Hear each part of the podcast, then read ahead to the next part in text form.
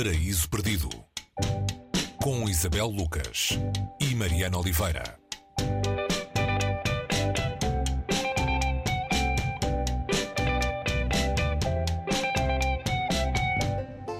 Chama-se Luto e é de lutos que fala, mas também de memórias, eh, histórias de família ou da tentativa de as eh, reconstituir. O autor é Eduardo Alfon, escritor nascido na, na Guatemala. Uh, e começamos, Isabel, com um regresso à casa dos avós, uma casa de, de família. Sim, olá Mariana. É, é, um regresso de alguém que saiu com os pais uh, para os Estados Unidos uh, uh, numa altura em que a Guatemala vivia uma, uma, uma, crise política e que regressa muitos anos depois, já adulto, ao lugar onde costumava passar férias, fins de semana, em casa dos avós, um chalé à beira, à beira de um lago e nesse lago há mistérios e há um mistério familiar que parece estar ali guardado. Eh, é um romance breve, um, se calhar será, será mais correto chamar-lhe uma, uma, uma, novela escrita na primeira pessoa por eh, uma personagem chamada Eduardo Alfon, tal como o nome do, do escritor. É um, é um jogo que ele... Pode ser coincidência ou não, não é?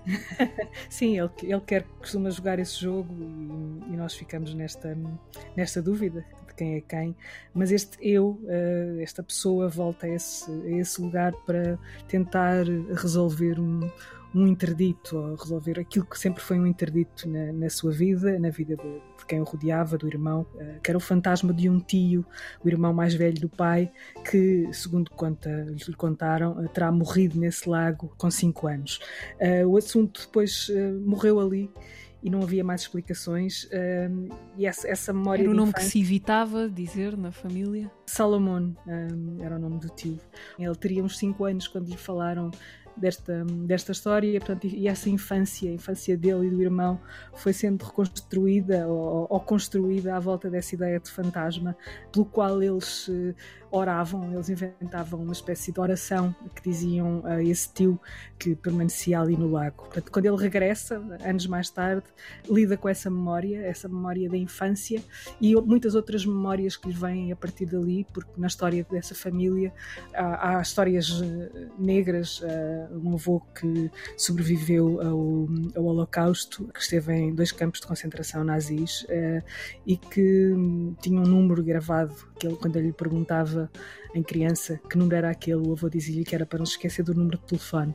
Uh, isto, é, isto é, um, é um livro, como eu, como eu referi há pouco, muito breve. Uh, os capítulos, que não são bem capítulos, são, são mais uh, fragmentos que parecem aqui soltos, mas que vão ganhando um corpo à medida que as páginas vão, vão avançando. É de uma, de uma grande precisão literária, uma, uma, escrita muito próxima do realismo, aquele, o realismo ligado a uma espécie de reconstituição do mundo, mas sem, sem grandes efabulações não é? De fantasia que estamos aqui a falar, mas não se pode fugir a uma coisa que é a ideia de, o ser-se criança, não é? E a imagem uh, que nós guardamos da infância é necessariamente uma, uma, uma imagem que tem muito a ver com o realismo mágico, esse sim, latino-americano, mas não só latino-americano, é? Muitas vezes o clichê do, do, do realismo mágico é, é, é, tão ligado à América Latina que nos esquecemos que ele faz parte da nossa condição de infância. Portanto, à medida que ele vai lutando com as memórias e com aquilo que a realidade lhe vai trazendo nessa quase investigação detetivesca, uh, quem procura um,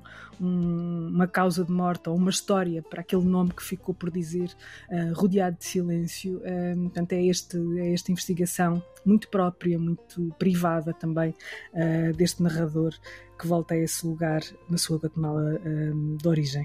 Sobre o autor, Eduardo Alfon, que aliás, de que aliás acaba de sair um novo livro em Portugal, que é que temos de saber mais dele, escritor nascido na Guatemala, que foi pequeno para os Estados Unidos para fugir à convulsão política no seu país, como dizias. Eh, quem é Eduardo Alfon?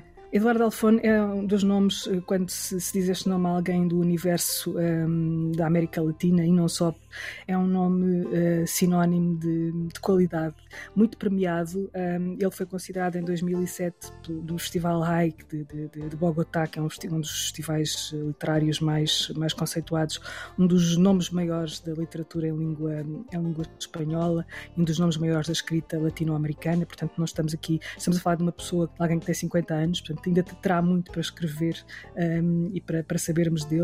Um, há um romance que acaba de chegar, entretanto, este que estamos a falar é de 2017, também não é, não é muito lá para trás, e ele tinha cá um, um livro publicado uh, chamado O Anjo Literário, uh, publicado pela Cavalo de Ferro em 2008, e houve um hiato aqui uh, muito grande entre esse livro e depois este, que apareceu só em, em 2021. Portanto, há muito para conhecer se quisermos persegui-lo, uh, o Eduardo Alfon, e, e, vamos, vamos quase de certeza continuar a ouvir falar bastante dele. O livro de que falamos hoje chama-se Luto, uh, deste escritor nascido na Guatemala, edição da Dom Quixote, com tradução de José Teixeira de Aguilar. É a nossa sugestão desta semana no Paris Perdido. Até para a semana. Até para a semana, Mariana.